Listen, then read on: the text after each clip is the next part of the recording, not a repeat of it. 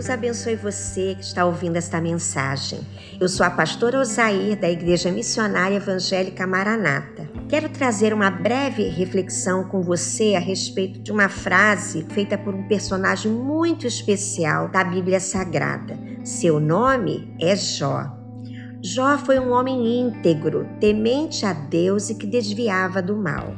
Certa vez, Jó perdeu tudo o que possuía: bens, todos os seus filhos, a saúde, e mesmo assim, Jó não abandonou a sua fé e nem a sua crença em Deus. Apesar de passar por tantos questionamentos de pessoas próximas, Jó manteve-se fiel. Sua vida foi restaurada por Deus e assim pôde dizer: Eu te conhecia só de ouvir falar, mas agora os meus olhos te veem. Portanto, queridos, a vida de Jó nos ensina, primeiro, que o sofrimento, a luta e a dor podem vir para todas as pessoas. Realmente, né? Ninguém está livre de passar por perdas nesta vida. E em segundo lugar, nós aprendemos que o sofrimento, a dor, não significam abandono de Deus, porque apesar de parecer para os amigos e até mesmo para sua própria esposa que Deus o havia abandonado, na verdade, Jó estava sendo alvo da atenção e dos cuidados de Deus. Às vezes, na vida, temos a impressão, né, a sensação que Deus nos abandonou. Mas a palavra de Deus nos ensina e podemos tê-la como exemplo no livro de Isaías 43, 2, diz assim: Quando passarem pelas águas, eu serei contigo. Quando pelos rios, ele não te submergirão. Quando passares pelo fogo, não te queimarás, nem a chama arderá em ti. Deus é um Deus presente, é um Deus que está sempre conosco, um Deus protetor. Josué 1:5, ele também estava preocupado, e a Bíblia diz assim: Deus falando: ninguém te poderá resistir todos os dias da sua vida. Como fui com Moisés, assim serei contigo. Não te deixarei nem te desampararei. Ele estava aflito porque está, estaria assumindo o lugar de Moisés, não é um líder, e ele ficou preocupado. Mas Deus falou com ele que ele não estava sozinho.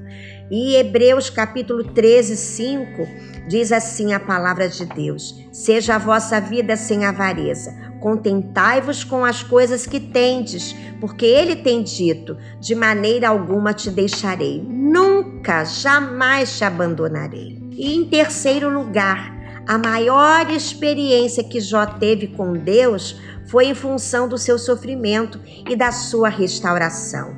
Nós podemos verificar isso nos últimos capítulos do livro de Jó. Portanto, queridos, nas lutas da vida, Deus quer se revelar a nós.